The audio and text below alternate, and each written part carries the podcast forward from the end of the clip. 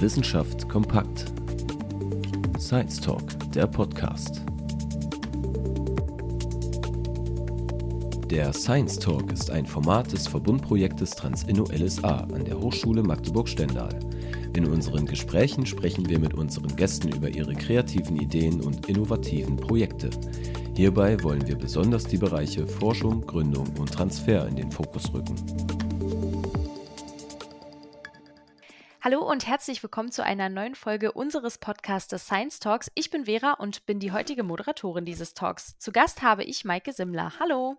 Hallo. Ja, stell dich doch mal bitte kurz vor.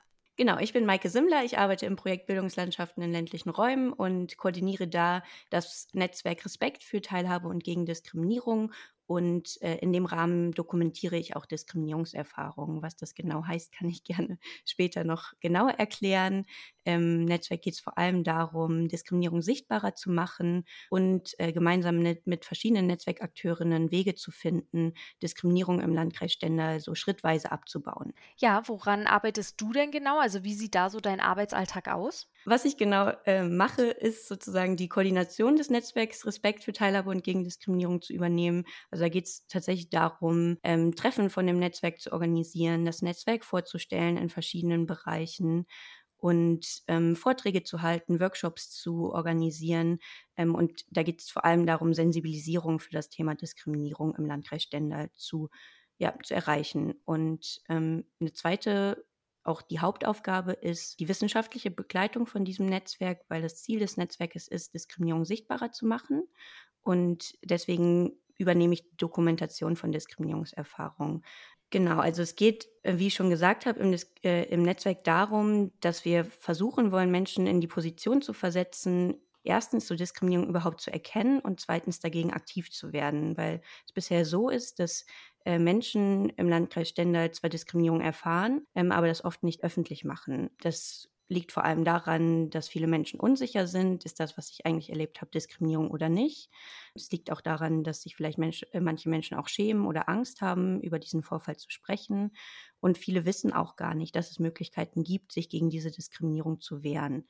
Ähm, und deswegen ist es wichtig, ähm, so eine Sensibilisierung und Aufklärung zu erreichen. Hinzu kommt aber eben im ländlichen Raum, dass es auch tatsächlich kaum Unterstützungsstrukturen gibt. Und deswegen haben wir eine Struktur aufgebaut, die zumindest erste Ansprechpersonen bietet, an die sich Personen, die solche Erfahrungen machen, wenden können. Und da es eine sehr hohe Hemmschwelle ist, über Diskriminierungserfahrungen zu sprechen, ähm, hatten wir die Idee, dass es Menschen sind, Ansprechpersonen sind, die sowieso schon da sind. Das heißt, ähm, zum Beispiel ist das eine Person in einer Bildungs- und Begegnungsstätte, zu der Menschen sowieso hingehen, die, wo sie sowieso eine vertrauensvolle Beziehung haben und wo sie dann tatsächlich erstmal davon erzählen können. Oder vielleicht läuft es auch ganz anders ab.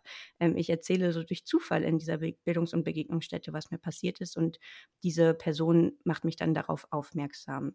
Das heißt, wir haben sozusagen in unserem Projekt ein Netz aus verschiedenen niedrigschwelligen Anlaufstellen, das heißt solchen Ansprechpersonen ähm, aufgebaut, wo Leute hingehen können, wenn sie ganz konkrete Erfahrungen mit Diskriminierung gemacht haben oder vielleicht auch tatsächlich einfach nur Zeuginnen davon geworden sind. Und ähm, wer zum Beispiel auch nicht zu einer Anlaufstelle gehen will, kann das tatsächlich auch online machen auf unserer Website www.respekt-netzwerk.de und kann auch da sozusagen seine Erfahrungen eintragen. Also was passiert ist, wer betroffen war, äh, wo und wann das eigentlich passiert ist. Und wir dokumentieren diese Erfahrungen dann. Und genau da kommt das jetzt ins Spiel, ähm, was ich gesagt habe. Ähm, das heißt, ich sammle diese Erfahrungen, ich analysiere, was ist da eigentlich genau passiert und erstelle daraus einen Bericht. Dieser Bericht zeigt auf, welche Erfahrungen eigentlich vor Ort in unserer Region ganz konkret gemacht werden. Und so einen Bericht habe ich jetzt letztes Jahr, Ende des Jahres fertiggestellt. Und es geht vor allem mit diesem Bericht darum, Betroffenen zu zeigen, mit dieser Erfahrung, die ich gemacht habe, bin ich gar nicht alleine. Ähm, der Bericht soll ermutigen, ähm, gemeinsam mit anderen Betroffenen die Stimme zu erheben und er soll Menschen ja anregen, die vielleicht nicht von Diskriminierung betroffen sind, Anteil zu nehmen und vielleicht auch ne, tatsächlich äh, die ganze Zivilgesellschaft in im Landkreis Stendal dazu zu bewegen, äh, gemeinsam auch irgendwie etwas verändern zu wollen. Und ähm, wie ich gesagt habe, dieser Bericht gibt eben Einblicke ins Diskriminierungsgeschehen. Das heißt, wir haben, wir beschreiben darin, welche Gruppe Diskriminierungserfahrungen macht, wie sich Diskriminierung eigentlich äußert, äh, wo das stattfindet. Das heißt, wir haben ja tatsächlich durch diese Dokumentation, die wir machen, durch diese, dieses Netz aus Anlaufstellen und diesem Online-Mitteilungsbogen, haben wir ganz verschiedene Beispiele und Schilderungen von äh, Diskriminierung bekommen, gesammelt und über diese Beispiele erklären wir eigentlich, was genau passiert. Und das machen wir, um eine Grundlage zu haben für einen Dialog tatsächlich, weil wie es eben, ich glaube, ich habe es eben schon angesprochen, dass es im ländlichen Raum und vor allem halt in unserer Region aktuell keinen oder vor unserem Projekt keine öffentliche Debatte über Diskriminierung gab. Und es geht darum, jetzt wirklich zu zeigen, was passiert eigentlich und auf dieser Grundlage wirklich jetzt mit Betroffenen und auch mit Entscheidungsträgerinnen in den Dialog zu treten, zu gucken, okay, das und das passiert, was sind jetzt konkrete Schritte, die es braucht, damit wir Diskriminierung ähm, schrittweise abbauen können von den verschiedenen Gruppen. Ja, du meintest ja auch gerade, dass es das im ländlichen Raum noch gar nicht so gab. Gibt es denn generell Unterschiede von Diskriminierung jetzt im städtischen und im ländlichen Raum? Ich würde sagen, dass es eigentlich keine Unterschiede gibt. Ich denke, dass alle Diskriminierungsformen, die in der Stadt auftreten, auch im ländlichen Raum auftreten. Ich bin mir auch wirklich nicht sicher, ob es da einen Unterschied in der, in der Quantität gibt, ähm, also wie viele tatsächlich stattfinden. Ich glaube aber, und das ist der zentrale Unterschied, dass im ländlichen Raum die Unterstützungsstrukturen nicht da sind und ähm, so üblicherweise werden Betroffene ähm, gegen Diskriminierung aktiv, weil es zum Beispiel eine größere Community gibt. Also im städtischen Bereich gibt es oft mehr Menschen, die von derselben Art von Diskriminierung betroffen sind, die sich vielleicht in einem ganz anderen Kontext schon zusammengefunden haben und die die Möglichkeit haben, sich in diesen Kontexten auszutauschen. Und jetzt für den ländlichen Raum und vor allem jetzt für die Region Stendal gibt es eben nicht diese großen äh, Communities, es gibt keine Interessensvertretungen von bestimmten Gruppen oder zumindest keine großen. Und das heißt, die Stimme von diesen Gruppen wird im ländlichen Raum nicht so sehr gehört. Ähm, das heißt, Leute bleiben im ländlichen Raum öfter denke ich, mit diesem Problem allein, weil die Sensibilität dafür noch nicht da ist und es eben diese Strukturen nicht gibt, die ich in der Stadt auf jeden Fall habe. So in Berlin zum Beispiel gibt es schon einen, seit so fünf, sechs Jahren auf jeden Fall ein, gutes äh, Netzwerk an Beratungs- und so Monitoring-Stellen. Also Monitoring ist genau das, was wir machen. Also wir beobachten, was passiert eigentlich im, im Landkreis. Und da ist irgendwie mehr, also Menschen sind ein bisschen aufmerksamer, glaube ich, in der Stadt als auf dem Land. Hm. Was zählt denn allgemein schon so für dich zur Diskriminierung? Weil es ist ja ein sehr breit gefächertes Thema. Was würdest du sagen, was zählt denn schon alles dazu? Also ich finde immer, es ist so eine äh, sehr schwierige Frage, was alles Diskriminierung ist. Und ich denke, es geht da vor allem um die Perspektive von den Betroffenen. Und also ich habe auch gelernt in den, in den letzten Jahren, dass das vor allem das Wichtigste ist. Wenn sich eine Person diskriminiert fühlt, geht es erstmal darum, das tatsächlich ernst zu nehmen und versuchen zu verstehen, warum sich diese Person diskriminiert fühlt. Das ist mir ganz wichtig am Anfang schon mal zu sagen. Und letztendlich Ne, für mich geht es bei Diskriminierung bei Blicken los, bei ähm, unbedachten Äußerungen. Ähm, es geht aber auch ne, natürlich hin zu weniger Chancen ähm, als, ne, als andere Personen zu haben, dass zum Beispiel bestimmten Gruppen Zugänge verwehrt werden oder eben auch, und das ist dann sozusagen eine abstraktere Ebene, ist eben auch in der Gesellschaft ganz bestimmte Vorstellungen und auch sehr verzerrte Bilder, Bilder über meine meine Gruppe gibt. Ich würde sagen, Diskriminierung fängt da an, wo jemand zu jemandem anderen gemacht wird, wo jemand nicht mehr als Individuum wahrgenommen wird, sondern als Vertreter der eigenen Gruppe. Also zum Beispiel, wo eine behinderte Person nicht mehr als Person XY wahrgenommen wird, sondern nur ihre Behinderung wird gesehen zum Beispiel. Hm. Oder die geflüchtete Frau, die ein Kopftuch trägt, und es geht gar nicht um diese Frau, sondern es geht eigentlich nur um dieses Kopftuch. Ich finde, da fängt Diskriminierung schon an. Ja, was kann denn auch jeder Einzelne dagegen tun, wenn man das ähm, erfährt oder wenn man da auch Zeuge von wird? Also ich denke, es ist vor allem wichtig, sich über das Thema zu informieren, ne? genau sowas zu lesen wie den Bericht, den wir erstellt haben, um herauszufinden, okay, wie sieht Diskriminierung eigentlich aus, um die erkennen zu können. Und ne, in dem Fall, den du jetzt beschrieben hast, ich habe erkannt oder ich habe mitbekommen, dass Diskriminierung passiert. Es ist ganz wichtig, der betroffenen Person zu signalisieren, hey, ich bin da, ich habe das gesehen, ich bin damit auch nicht einverstanden. Und was man dann eben tun kann, man kann darauf aufmerksam machen. Ähm, das heißt, als Betroffene eine Person zum Beispiel die Strukturen von unserem Netzwerk zu nutzen, zu sagen, mir ist das passiert, ich will das loswerden. Was das bringt, ist, dass das, was ich eben schon beschrieben habe, viele Leute tatsächlich denken, dass sie allein mit dem Problem sind. Und indem Menschen aber anfangen, darüber zu sprechen und ihre Erfahrungen zu teilen, kommt eben eine Aufmerksamkeit und ein Wissen darüber, okay, das passiert nicht nur mir, das ist kein Einzelfall, sondern das passiert voll vielen und wir sollten dagegen was machen. Also so, das ist so eine Art von Aktivierung, ne? Also das erstmal sozusagen tatsächlich irgendwo zur Kenntnis zu geben. Vielen Menschen reicht es auch schon, dass sie sagen, ich habe das jetzt zur Kenntnis gegeben, damit kann ich das irgendwie abschließen. Es ist aber natürlich auch möglich, sich Beratung zu holen oder die Person, wenn man jetzt selbst nicht betroffen ist, darauf hinzuweisen, dass es Möglichkeiten zur Beratung gibt, weil in vielen Fällen kann man tatsächlich was gegen Diskriminierung unternehmen. Ähm, wir haben jetzt zum Beispiel oft den Fall gehört, dass dass, ähm, wenn ich jetzt bei dem Beispiel eben bleibe, eine Frau, die ähm, in Ständer Kopftuch trägt, sehr häufig bei so Praktikumsanfragen oder Jobanfragen zu hören bekommt, dass sie dort gern arbeiten könnte, aber nur, wenn sie das Kopftuch ablegt. Und das ist ein ganz klarer Fall von Diskriminierung. Und in dem Fall können Beratungsstellen tatsächlich auch helfen, dagegen aktiv zu werden. Man kann ähm, sich offiziell beschweren bei dem Arbeitgeber. Man kann letztendlich sogar gegen diesen Arbeitgeber klagen. Und das wissen eben viele Leute nicht. Und deswegen ist es so wichtig, Leuten wirklich auch zu zeigen, du musst es nicht hinnehmen, dass du diese Erfahrung machst. Es gibt da Wege, dagegen aktiv zu werden.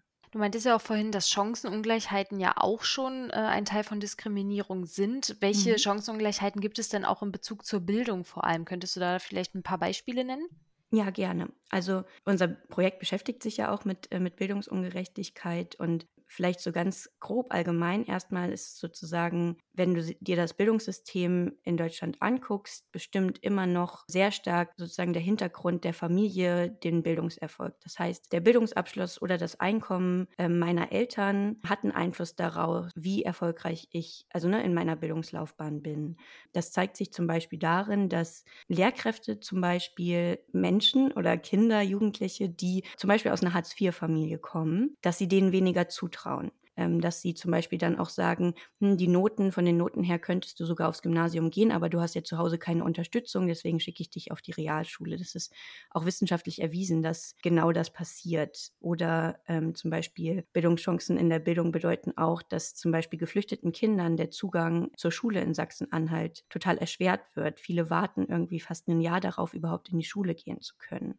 Oder Kinder mit Behinderung werden trotz Inklusion immer noch in sozusagen Förderschulen eingeschult und nicht in Regelschulen. Also es gibt sozusagen so eine ungleiche Verteilung von Zugängen zum Bildungssystem und auch dann innerhalb des Bildungssystems Diskriminierung. Also es gibt verschiedene Studien, die zeigen, dass zum Beispiel Kinder äh, mit Migrationshintergrund, Kinder mit einer Behinderung oder Kinder aus sozioökonomisch schwachen Familien nicht die gleichen Chancen haben wie andere Gruppen. Das ähm, zeigt sich zum Beispiel darin, dass an sie schon geringere Erwartungen gerichtet werden von den Lehrkräften. Die gehen da gar nicht davon aus, dass sie zum Beispiel auf dem Gymnasium bestehen könnten und schicken sie nicht aufs Gymnasium. Dann ist es aber auch so, dass zum Beispiel ähm, es gab mal so, ein, so eine Studie, die bewiesen hat, dass Vorurteile dazu führen, dass Schülerinnen schlechtere Noten bekommen. Es gibt da so ein ganz berühmtes Beispiel von einer Studie, die Lehramtsanwärterin ähm, so ein Diktat vorgelegt hat. Und das Diktat war identisch. Und manchmal stand auf dem Diktat, dass es ein Max geschrieben hat. Und manchmal stand auf dem Diktat, dass es ein Murat geschrieben hat. Und diese Studie hat belegt, dass ähm, obwohl es die, äh, Diktat das gleiche war, Murat eine schlechtere Note bekommen hat. Es sind bestimmte Vorurteile, die über bestimmte Kinder eben da sind, die die Noten, also die Leistungsbewertung beeinflussen, die, ne, wie ich schon gesagt habe, die Erwartungshaltung beeinflussen. Das heißt, Lehrerinnen gehen davon aus, dass dieses Kind eh nicht gut sein kann und fördern es äh, dementsprechend auch nicht so stark. Es sind ja tatsächlich so Strukturen, die dazu führen und Vorurteile, die dazu führen. Natürlich ähm, ist aber auch so diese alltägliche Erfahrung in der Schule, zum Beispiel gemobbt zu werden, weil äh, meine Eltern nicht so viel Geld haben oder gemobbt zu werden, weil ich eine Behinderung habe. Das macht ja auch was mit meiner, mit meiner, Bild, äh, mit meiner Motivation zu lernen. Das äh, schränkt mich ja schon sehr ein und viele Kinder berichten auch, also das fand ich sehr krass im Landkreis Stendal, ähm, haben halt wirklich viele äh, geflüchtete Eltern berichtet, dass ihre Kinder nicht mehr gern in die Schule gehen weil sie da so viel Ausgrenzung erfahren und auch von den Lehrkräften tatsächlich gar keine oder wenig Unterstützung in dem Bereich bekommen. Das heißt, ne, es macht natürlich auch was mit meiner Lernmotivation, wenn ich täglich ähm, Ausgrenzung in der Schule erfahre. Hm, auf jeden Fall. Inwiefern kann denn auch schon ähm, eine Bürokratie eine Hürde für die gleichen Chancen sein? Das ist ja auch immer ein Problem, was man so hört. Also ein typisches Beispiel für Bürokratie und bürokratische Strukturen ist das Bildungs- und Teilhabepaket, das sozusagen für Familien zur Verfügung gestellt wird, die nicht genug Geld haben. Und ähm, dieses Bildungs- und Teilhabepaket ist aber zum Teil super kompliziert, überhaupt da Anträge zu stellen. Das heißt, viele Kinder, Jugendliche und Familien stellen diese Anträge überhaupt nicht und haben deswegen dann zum Beispiel nicht die Möglichkeit, Nachhilfe zu bekommen. Und vor allem deckt dieses Bildungs- und Teilhabepaket zum Teil Kosten überhaupt nicht komplett ab. Also uns wurde zum Beispiel dann auch berichtet, dass ein Kind nicht mit auf Klassenfahrt fahren konnte, weil sozusagen das Bildungs- und Teilhabepaket die Kosten für diese Klassenfahrt nicht komplett abgedeckt hat und die Familie diesen Überschuss auch nicht selbst stemmen konnte. Das heißt, diesem Kind wurde sozusagen systematisch die Teilhabe an dieser Klassenfahrt verwehrt. Das hat natürlich auch was damit zu tun, ne? wie ich im, mich im Schulalltag erlebe. Welche Erfolge konntet ihr denn jetzt mit eurem Projekt schon erzielen? Ein für mich sehr, sehr wichtiger Meilenstein war die Fertigstellung dieses ersten Berichtes, der wirklich einen, finde ich, sehr guten Einblick da rein gibt, wie sich Diskriminierung im Landkreis eigentlich äußert. Also durch diesen Bericht wird, glaube ich, vielen Menschen, und das ist jetzt auch meine Erfahrung, wenn ich den Bericht ähm, vorstelle, vielen Menschen nochmal klar, dass Diskriminierung eben sich zum Beispiel nicht nur auf Rassismus und Sexismus beschränkt, sondern dass es ganz verschiedene Formen gibt. Und auch sozusagen, es wird Menschen irgendwie klar, dass das täglich passiert und irgendwie ganz, ganz verschiedene Menschen betrifft. Und diesen Bericht fertigzustellen, war, wie gesagt, wirklich so ein ganz, ganz wichtiger Meilenstein, weil wir jetzt eben eine Grundlage haben, um weitere Gespräche zu führen. Das heißt, was ich gerade mache, ist tatsächlich mit Betroffenen, aber auch mit Entscheidungsträgerinnen ins Gespräch zu gehen und wirklich gemeinsam zu überlegen, okay, wir haben jetzt diesen Bericht, wir haben eine Grundlage, wir können damit auch irgendwie belegen, wir können Menschen auch irgendwie zeigen, da ist wirklich ein Problem da und das gilt es jetzt anzugehen.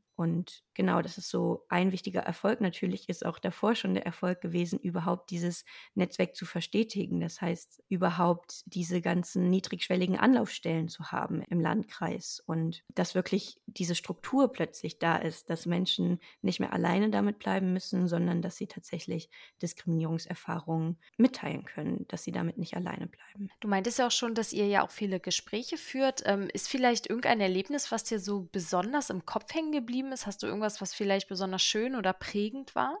Besonders cool fand ich tatsächlich, ich habe den Bericht in der Bildungs- und Begegnungsstätte Amicus in Stendal vorgestellt und die sind auch Netzwerkpartnerinnen und ähm, da war eine Gruppe von geflüchteten Frauen, die haben mir auch rückgemeldet, so das, was im Bericht steht, all das, was da irgendwie beschrieben wurde, das, das erleben sie sehr, sehr häufig und für sich stellen sie sich eben die Frage, wie kann ich damit denn jetzt eigentlich umgehen? Wie, wie kann ich darauf reagieren? Und das war ein total gutes Gespräch und wir haben letztendlich auf dieser Frage, wie kann ich jetzt damit umgehen, für die auch passende Schritte gefunden. Also wir haben dann gesagt, okay, wir organisieren für euch einen Empowerment-Workshop mit einer selbstmuslimischen Trainerin, die mit euch erstmal auch genau überlegt, was könnt ihr machen, die euch auch so ein bisschen Schritte und ja Handlungskonzepte an die Hand gibt, wie ihr eigentlich besser damit umgehen könnt. Und es war irgendwie total gut, weil die Frauen nach diesem Workshop auch wirklich irgendwie sehr begeistert waren und da jetzt auch wirklich dran weiterarbeiten wollen. Und das ist für mich auch voll der Erfolg und sehr prägend gewesen, dass sich da tatsächlich jetzt